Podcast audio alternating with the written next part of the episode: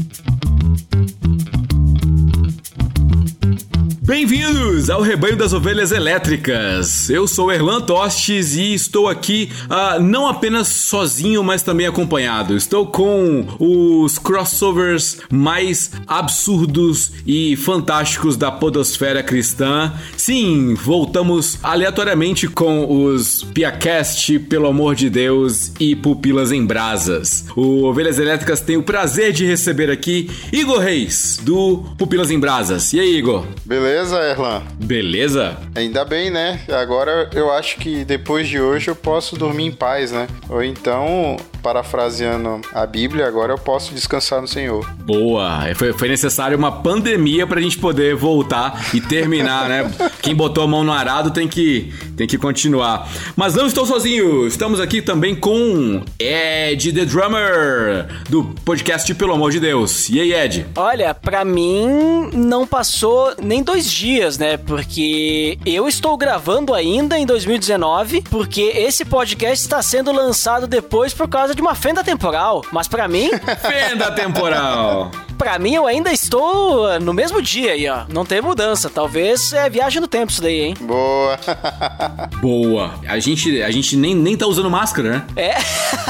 eu não tô aqui, por exemplo. Ó, vocês não estão não escutando minha voz abafada? Olha, olha aí, ó. Boa. E a gente teria mais um convidado, claro, o integrante do podcast do antigo Piacast, mas agora repaginado, o podcast na sala. Abner não pôde comparecer, mas sua presença está sendo sentida. Não faz sentido que eu falei, né? Só a ausência tá sendo sentido, não é a presença. Faz um. é, sua presença tá sendo sentida é como se ele fosse um espírito, um fantasma. faz um pingo de sentido.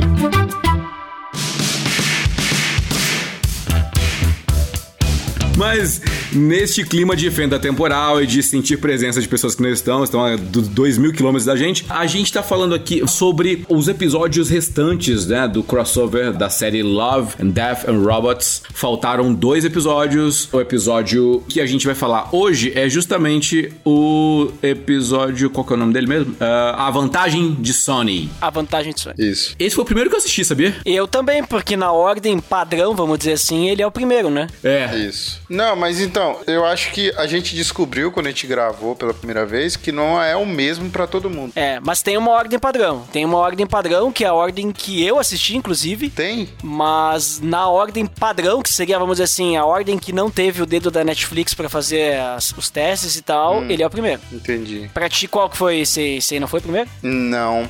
Tanto que, tipo, na época eu tinha o meu Netflix, né? O primeiro foi aquele dos gatos. Hum. E aí, eu tô no Netflix de um colega meu, que agora, tipo, ele usava a minha senha, agora eu uso a dele. E aí também não é o primeiro. O primeiro foi o dos gatos, e aí eu não sei o que dizer. Tipo, eu olhei hoje de novo para ver a sequência e tá parecida com a que era antes. Não, mas ele é o primeiro. E eu olhei também no meu e agora parece que ele não é mais o primeiro. Não, né? Tá no final. É. Tipo, penúltima, penúltima, alguma coisa assim, né? É, é o primeiro é os três robôs, né? Que é dos gatos mesmo. Esse aí, ele é o quarto agora. Ele é o quarto. Vantagem de Sony é o quarto. Hum. É, mas é que a Netflix, ela faz, vamos dizer assim, dependendo da pessoa, ela troca o ordem dos episódios nessa série, Love, Death and Robots, né? Inclusive, uh, na segunda temporada, que dependendo quando você escuta, já foi lançada, né? Há muito tempo. Uhum.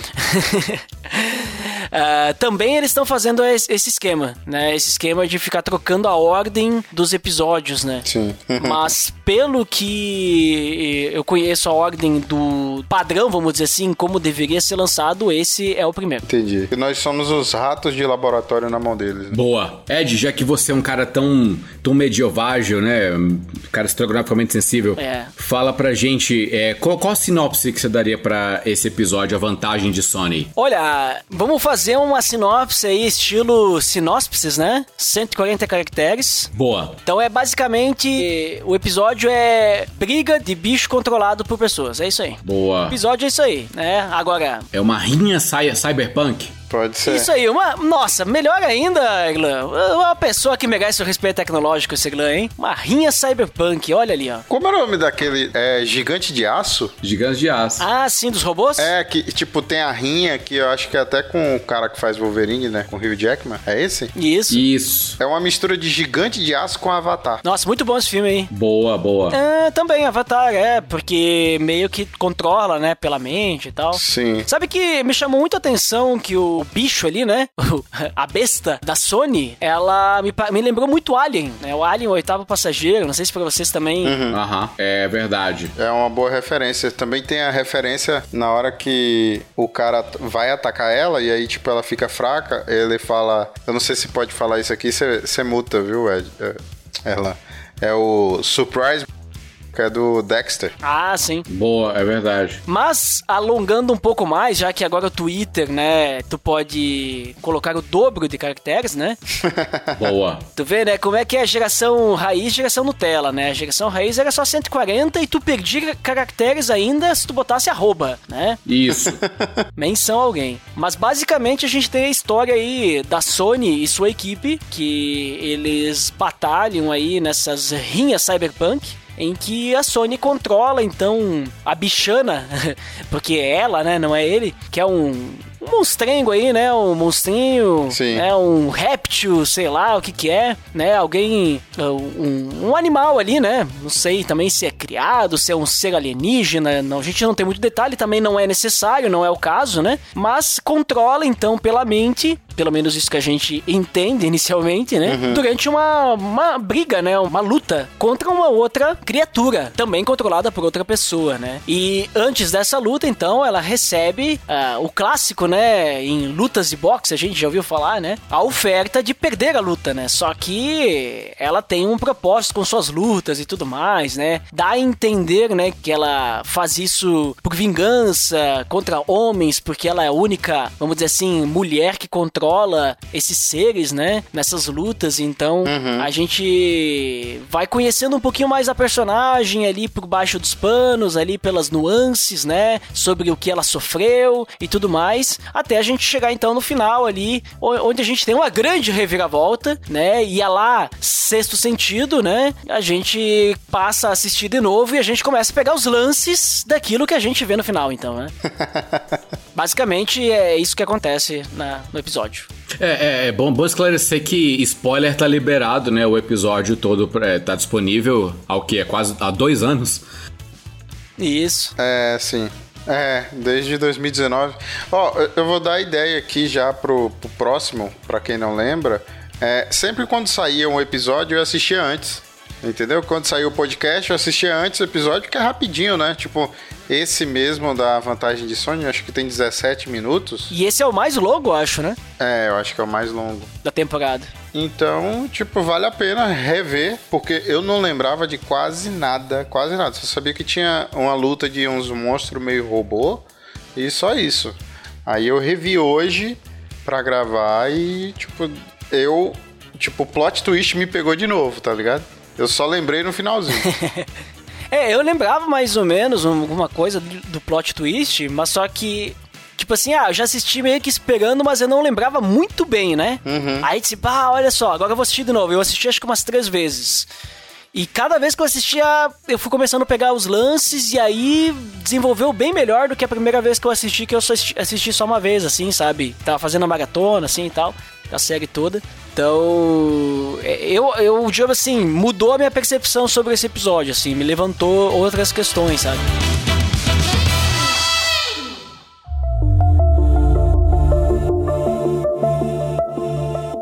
Então a gente pode começar já falando da grande reviravolta, já que a série ela, ela apresenta pra gente um universo de rinha, né, de, de algum tipo de link mental que o- uma pessoa, o ser humano tem com um, avatar ou com um monstro, com algum tipo de, de criatura super forte.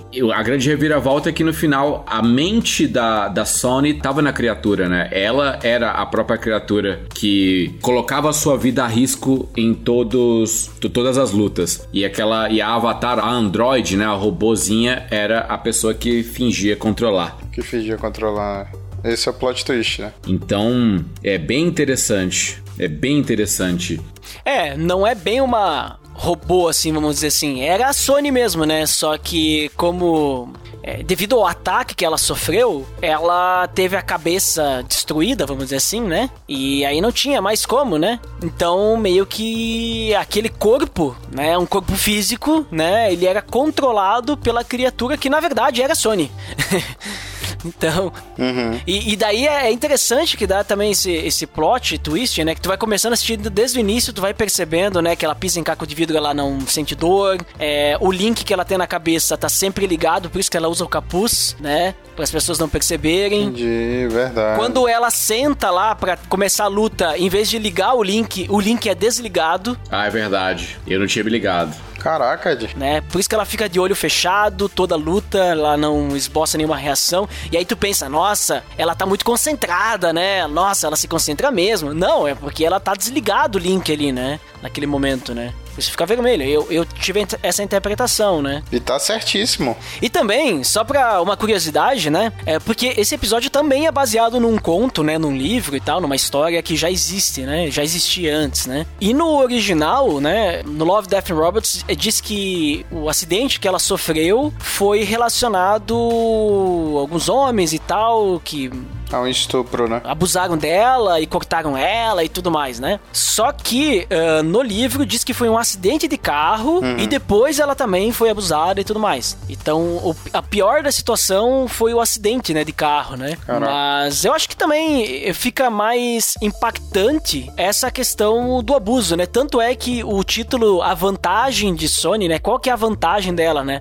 Até no final, antes de revelar, ela fala que o, o cara lá que queria pagar para ela perder diz que uhum. as pessoas acham que a minha vantagem é o fato de que eu tenho um motivo, né? Porque eu quero me vingar dos homens e não sei o que, isso e aquilo. Mas a real vantagem dela é que depois a gente percebe no final, né? Que ela até fala, a real vantagem dela é que ela é o bicho, né? O ser ali, a criatura, né? Uhum. Ela, ela tá lutando contra. Ela tá lutando pela vida né? Então vem essa questão de sobrevivência também, né? Quando a gente, por exemplo, joga um jogo, né? Obviamente a gente vai jogar um jogo, né?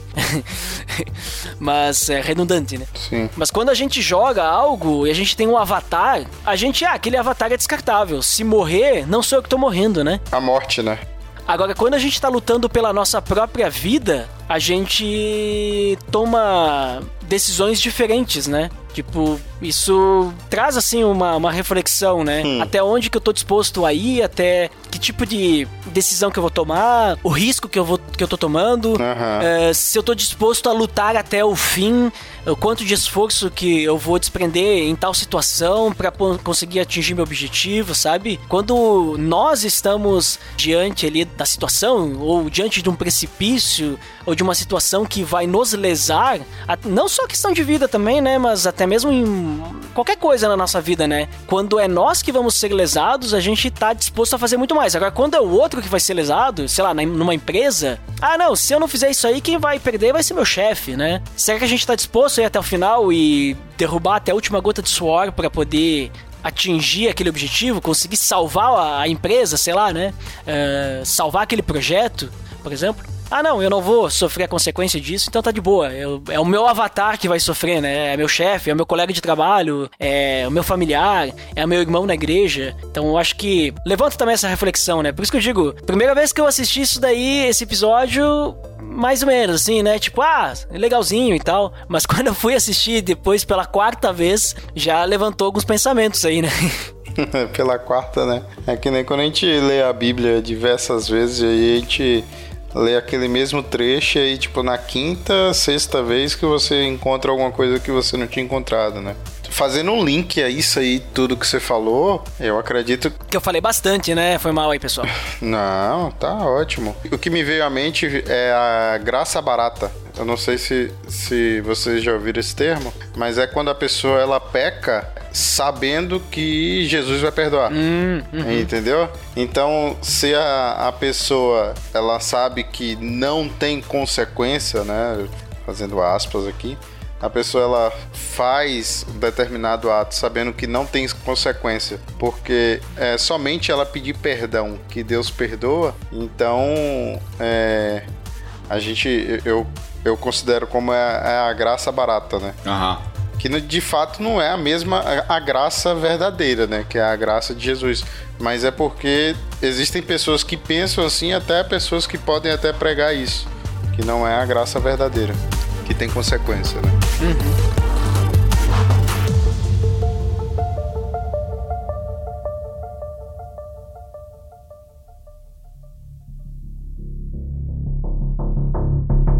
interessante o, o Ed citou lá atrás a questão de que quando a nossa própria pele tá em jogo, né, a gente age de forma diferente, né? Uma coisa é a gente jogar um jogo ou tá, ter alguma representação, outra coisa é, é nós mesmos estarmos à frente é, para sofrermos as consequências. E, e, aí o Igor trouxe essa reflexão da graça barata, né? O conceito lá acho do Bonhoeffer, né? Do Dietrich Bonhoeffer. O, é interessante, eu, eu, eu lembrei de uma outra aplicação ainda, que é a do Milton Friedman, que é o economista, e ele fala das quatro formas de utilização do dinheiro, né? Você pode gastar o seu dinheiro com você mesmo, o seu dinheiro com os outros, o dinheiro dos outros com você mesmo e o dinheiro dos outros com os outros. Aí é aquela parada, né? De quanto mais distante é a consequência, o impacto no orçamento pessoal, pior o dinheiro vai sendo gasto. Uhum. Né? Então, por exemplo, então você quando gasta o seu dinheiro com você mesmo, você vai fazer compra, você quer fazer, sei lá, você vai arrumar o pneu do carro, você quer o melhor borracheiro no melhor custo-benefício, né? Você quer pagar menos possível, mas para ter o máximo de qualidade, né? Então você otimiza a qualidade, reduz o custo. Então é o melhor custo-benefício possível. Quando você vai gastar o, o seu dinheiro com outras pessoas, vai dar um presente, sei lá, de amigo secreto, amigo- aniversário, é o, é o seu dinheiro. Então você vai dar uma coisa de qualidade, de uma forma também que não comprometa o seu, o seu orçamento. Né? Talvez você fique até um pouco mais, se deu por, consideração, gaste até um pouco mais do que normalmente gastaria, né? E porque não é uma necessidade, né? É algo circunstancial. Aí, é, outra coisa é gastar o dinheiro dos outros com você mesmo. Aí já começa uma questão moral é, vin- vindo forte, porque se você não, é, se não tem consequência, por exemplo, o cara que tem as despesas pagas pela empresa ou, ou pelo, pelo órgão onde, onde ele trabalha, então ele vai fazer tudo. Ele não tá nem aí pra economizar. Ele vai gastar o que é de direito dele, entendeu? Uhum. A diária, né? É, vai, vai usar a diária no, no melhor até o que ele pode, porque é, e tanto, tanto faz. E a última é, é gastar o dinheiro dos outros com os outros, né? Que é o que governos fazem, que instituições fazem em relação aos outros, né? Arrecadam dinheiro para poder é, utilizar com os outros. Então a crítica do Friedman é justamente que quando o dinheiro, o governo vai utilizar o, né, o, dinheiro de impostos, existe um risco muito alto de corrupção, de desvio ou de mau emprego da, do erário público, né? Então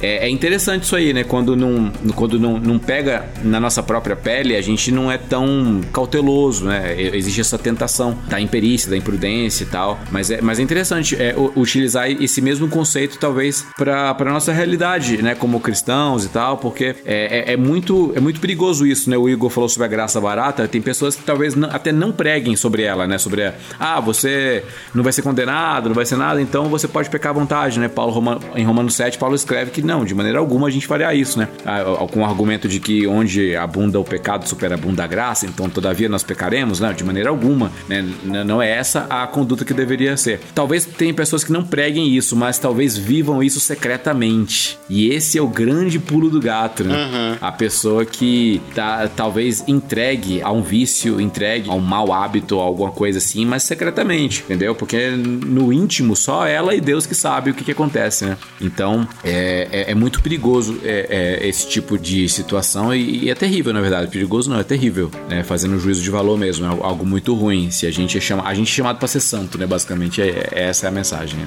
Vocês acham? É isso aí.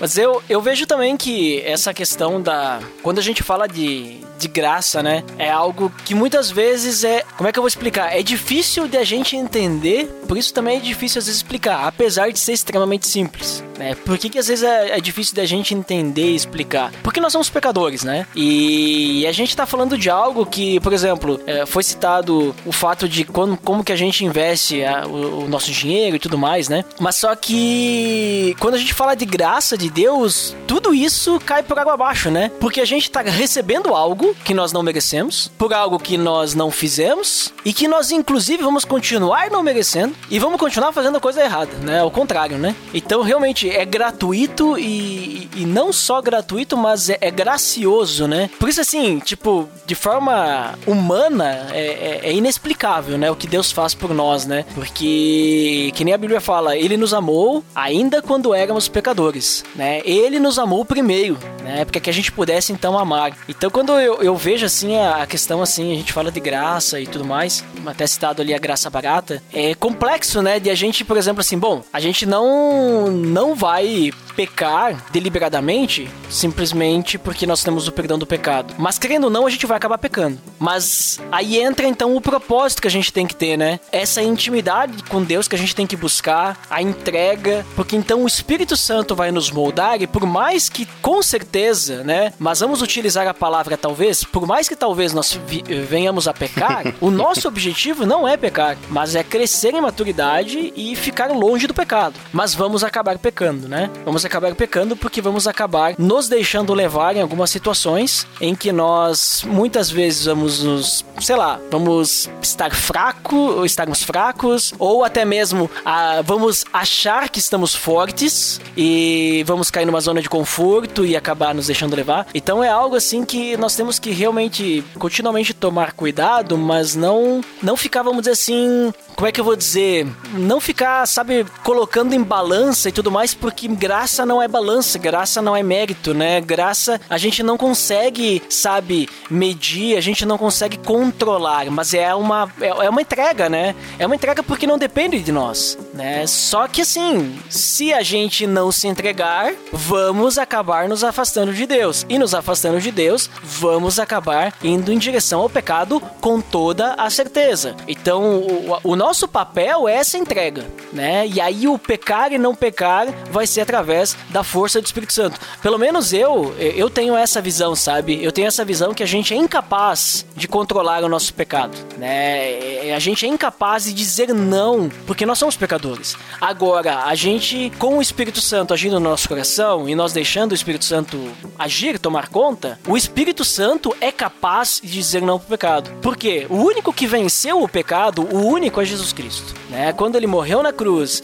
ele ressuscitou o terceiro dia, ele disse: Olha, eu tenho controle sobre todas as situações. Eu venci o pecado, eu venci a morte. Eu sou Cordeiro de Deus que tira o pecado do mundo, né? Ele é capaz de nos limpar do pecado e, e tudo mais. Então é só ele que é capaz de vencer. E, e eu vou dizer para vocês, uh, por experiência própria, a única forma de tu vencer um pecado é através de Jesus, né? Através do Espírito Santo. Ou seja, a gente não vence. Uhum. nós por si próprios, né? Nós não, não conseguimos vencer. Na verdade, quem vence é Deus por nós, né? E aí por isso que a única forma a gente se entregar é se entregar, né? Eu passei anos da minha vida como cristão é, lutando com uma fortaleza. A gente chama de fortaleza, né?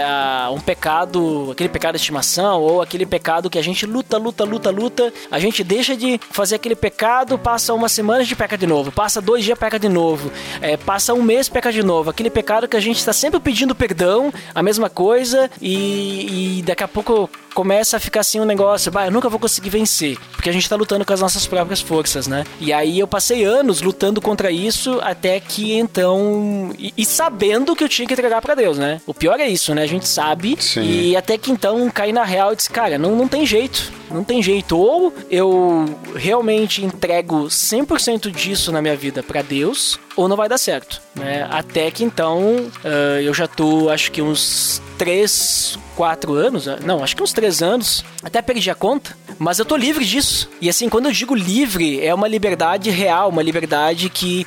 A, a, é quando, quando tu se liberta do pecado, de algum desses, né? Porque existem muitos pecados que a gente tem na nossa vida, né? Mas quando tu se liberta de algo assim, tu percebe realmente que é liberdade, né? Porque depois de um certo tempo, a rotina de não cometer o pecado, ou seja, de não pensar naquilo, não. É, não, vamos dizer assim, mesmo que a tentação venha, tu não pensar que aquilo é uma possibilidade para tua vida, é, isso acaba se, se, tornando, vamos dizer assim, normal, né? Tipo, isso não é mais uma necessidade para mim, eu não tenho mais vontade, eu não tenho mais a necessidade disso. Isso não, vamos dizer assim, a tentação pode aparecer, mas não me importa, sabe? Mais, sabe? Então, cara, é libertador isso, é libertador. É, é essa essa entrega assim depois e a forma como vive e até o relacionamento com Deus se aproxima. E digo mais, isso acaba revelando outros pecados que tu tem na tua vida que tu não conseguia perceber porque tu vivia vidrado daquele único pecado que tu ficava lutando. Então isso é, é melhor ainda, né? Porque tu consegue crescer mais ainda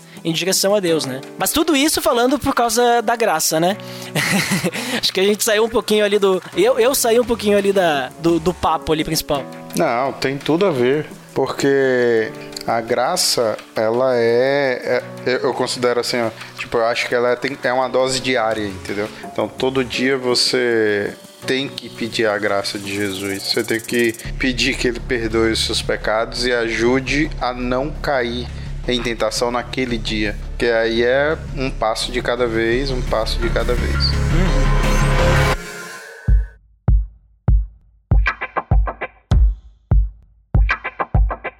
É, e, é legal que, assim, é legal não, né? Mas é, existe a tentação de criar uma imagem para o mundo que não corresponde à real imagem, né? Tal como a Sony fez, que ela se tornou, na verdade, aquela criatura, né? A, e que, o, o que é bem, é, é, bem poético em relação ao que realmente as coisas são, né? Porque é, nós somos né, de alguma forma, é, pela, pela depravação total, assim, pela, pelo estado, né, a, a, antropologia humana, de acordo com a Bíblia, é a pior possível. Nós somos depravados, somos talvez versões pioradas daquilo que de, deveríamos ser, né, e o pecado nos arrasta para baixo. Então, de alguma forma, somos. É, existe uma monstruosidade em nós, tal como lá na, no episódio da Sony. E ela criou um avatar humano, né? Uma, assim, eu sei que era ela, mas aí transferiu a mente e tal, enfim, mas vamos só abstrair isso aí. As pessoas acreditavam que aquela humanoide, né, com, com o, o, rosto cortado, tal, com pés descalços, era a Sony de verdade, mas a essência da Sony não estava mais ali.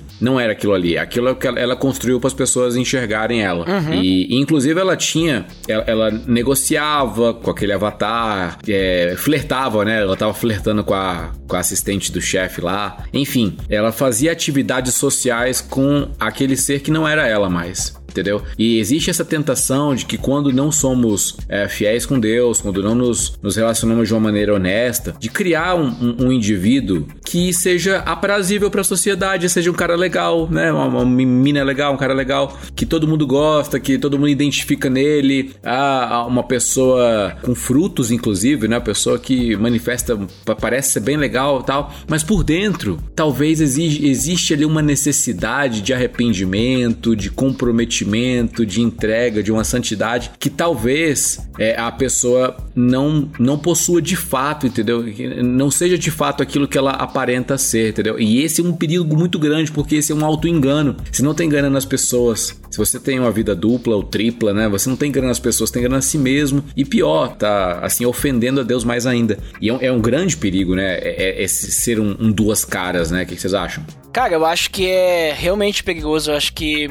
E, e eu vou adicionar um pouquinho mais, Igla. Talvez é, algo junto aí na, na linha, ou eu fujo um pouco, mas muitas vezes pode acontecer, tá? Que a pessoa ela viva essas duas caras, né? Vista essa máscara, sem perceber que está vivendo isso. Né? O que, que eu quero dizer com isso? A gente sabe que para sermos salvos, né, tudo que a gente precisa é crer em Jesus e confessar que ele é nosso Senhor e Salvador, né? A Bíblia fala isso, né? Tudo que a gente precisa fazer é crer e confessar que Jesus Cristo ressuscitou dentre os mortos, né? Que ele é o Senhor e ressuscitou, ressuscitou dentre os mortos.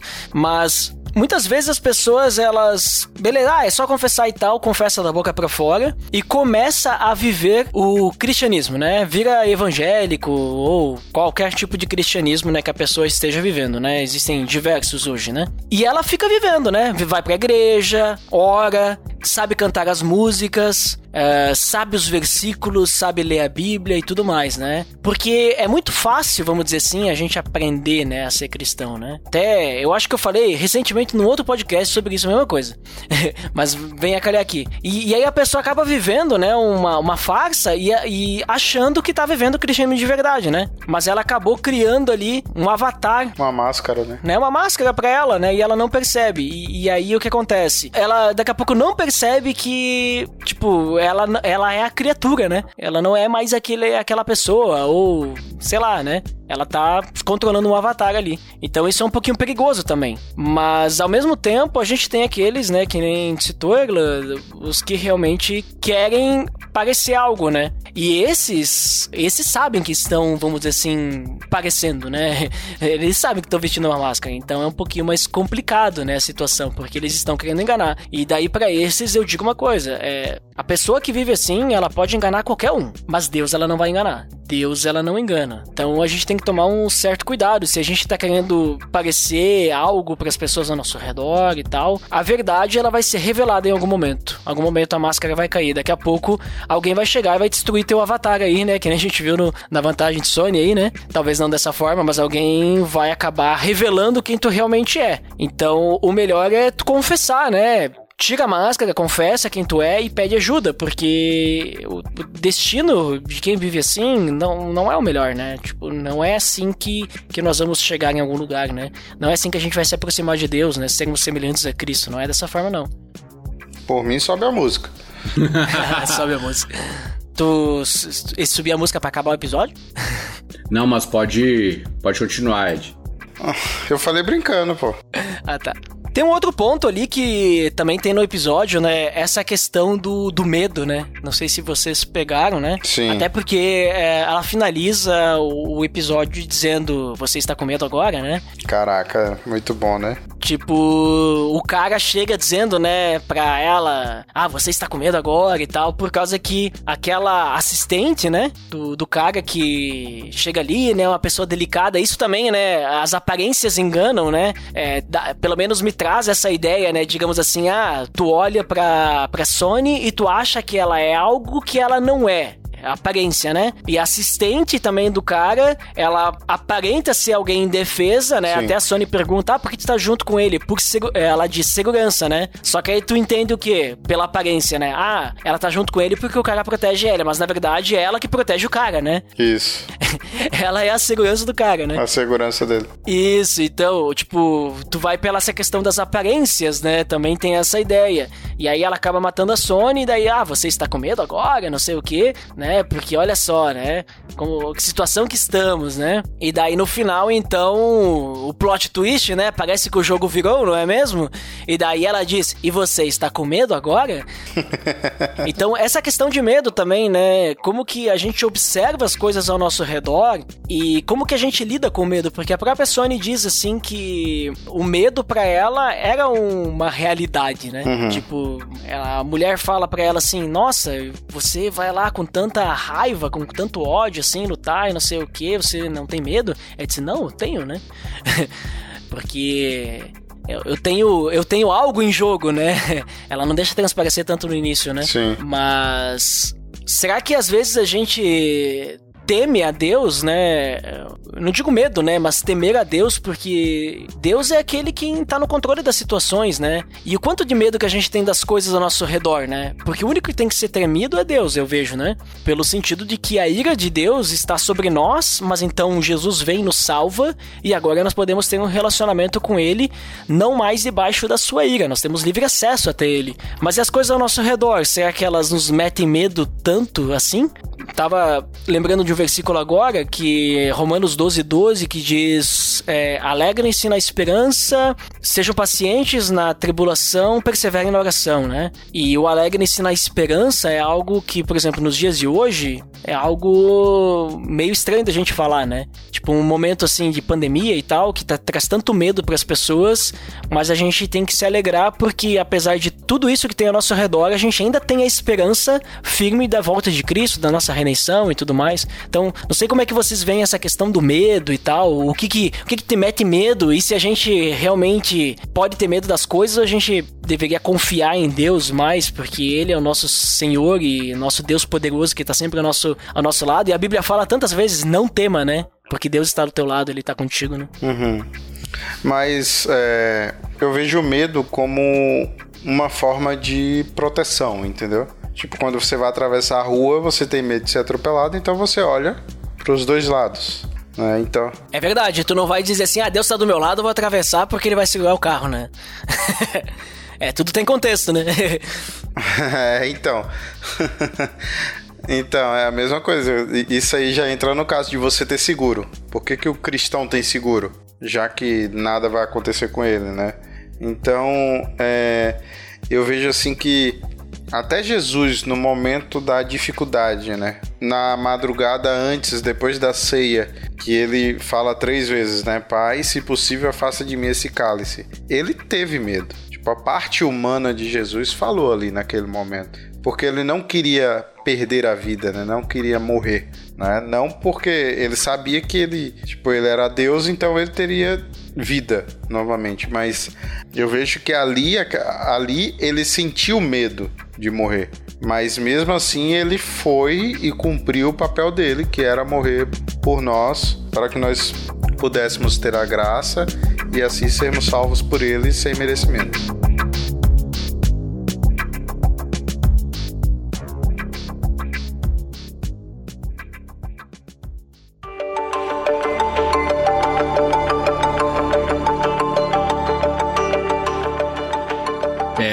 Muito legal essa sacada aí do, do medo, né? Associando ali o, a frase final que foi falada lá pela Sony no episódio. Muito legal essa parada, né? Da, do, do medo, porque é, de fato, a gente é, se baseia é, na ideia de que o verdadeiro amor lança fora todo medo, né? Portanto, né, quando João escreve a sua epístola lá, fala a respeito é, da ideia de que não há condenação, não, não há necessidade de medo, né? Então a ideia, é, a, a retomada da, da teologia paulina, que é a ideia de que nós por natureza éramos inimigos de Deus e através de Jesus nós temos paz com Deus, e se nós temos paz com Deus, então não há necessidade mais de ter medo, né?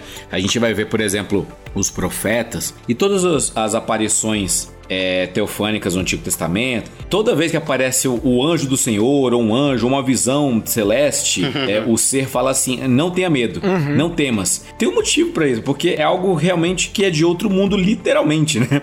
É de outro mundo. É algo assustador e tal. Então a ideia realmente do contato com o divino, com o sagrado, é, começa com uma mudança de perspectiva, né? Não mais com o medo de se aproximar, de ter que tirar a sandália porque o local é santo e, e ter um querubim à porta do Éden com uma espada flamejante na mão, né? Entendeu? Então Jesus ele meio que ele, esse distanciamento é, substancial que existe entre o humano e o divino e o transcendente, ele Jesus ele faz uma aproximação, porque Jesus é humano também. E, e fica mais fácil, mais palatável a gente se comunicar com quem é também tanto tão humano quanto nós. Então é muito, é muito legal isso, porque é, dessa forma a gente não precisa mais ter medo, a gente se aproxima de Deus é, de uma forma mais orgânica, mais confiante, entendeu?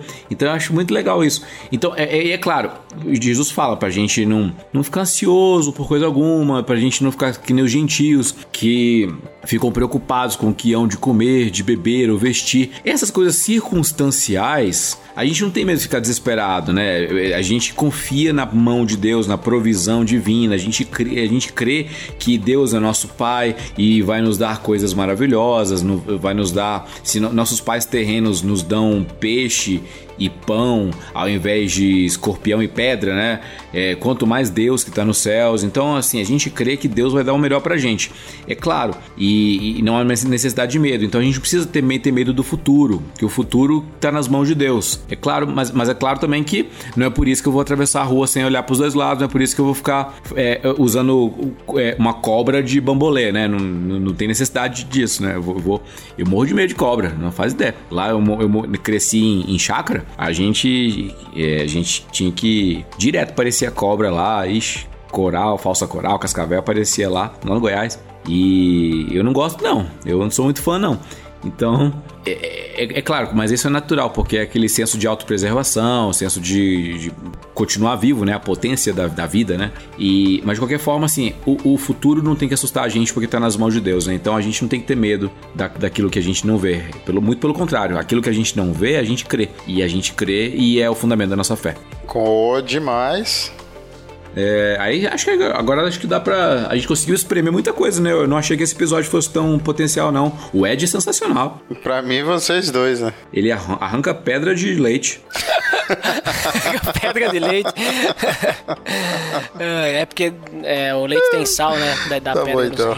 Então, pessoal, dê seus recados finais, dê suas, suas arrobas, seu, faça seus jabás e despeçam-nos com a bênção apostólica. Então, é, você pode me encontrar lá no Pupilas em Brasas, né? E você pode encontrar também os episódios antigos, né? Reescuta aí os episódios, tanto no Pupilas em Brasas, quanto no Pelo Amor de Deus, quanto no Ovelhas Elétricas, aqui tem o Shapeshifter, né? E a gente tá conversando com o Abner para subir lá no Na Sala os antigos que era dos Piacash né, para estar todos aí na, na internet, né, todos os episódios, essa é a nossa intenção. Olha ali, ó, link no post. Eu tive que me adiantar aí. E você também pode me escutar lá no Pelo Amor de Deus, o Igor já deixou aí, né, o, o link lá do crossover do, do Love, Death, Robots. Tem no Pelo Amor de Deus também, assim como nos outros. E lá no Pelo Amor de Deus a gente também continua lá os episódios e tudo mais, né? Não falamos de fenda temporal nos episódios normais, só nos episódios do crossover, né? Porque a fenda temporal só existe no crossover, assim como vocês perceberam no início que esse episódio chegou até vocês através de uma fenda temporal. Beleza, então, pessoal. Um prazerzão receber vocês aqui. Muito obrigado você ouvinte que ficou com a gente esse tempo. Fiquem com Deus. Até a próxima. Valeu! Até!